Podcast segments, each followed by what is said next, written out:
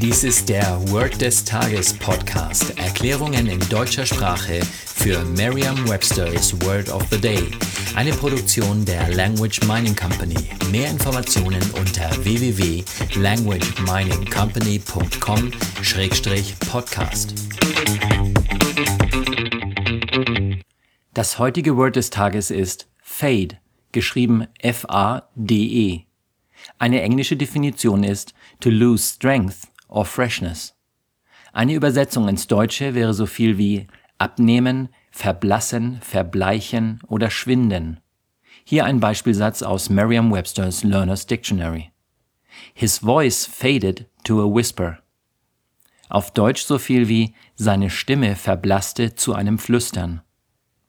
Eine Möglichkeit, sich dieses Wort leicht zu merken, ist die Laute des Wortes mit bereits bekannten Wörtern aus dem Deutschen, dem Englischen oder einer anderen Sprache zu verbinden. Eine Stimme, die zu einem Flüstern verblasst, ist wirklich fade. Finden Sie nicht?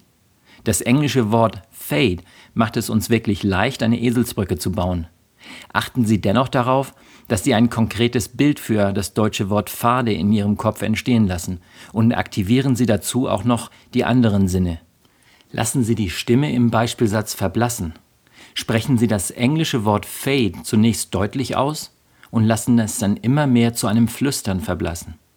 Sagen Sie jetzt noch einmal den Beispielsatz. His voice faded to a whisper. Vertrauen Sie dabei auf Ihre Vorstellungskraft. Je intensiver Sie sich die Situation vorstellen, desto länger bleibt die Bedeutung des Wortes und des ganzen Satzes in Ihrem Gedächtnis. Das war Word des Tages mit Carsten Peters von der Language Mining Company. Mehr Informationen unter www.languageminingcompany.com-podcast.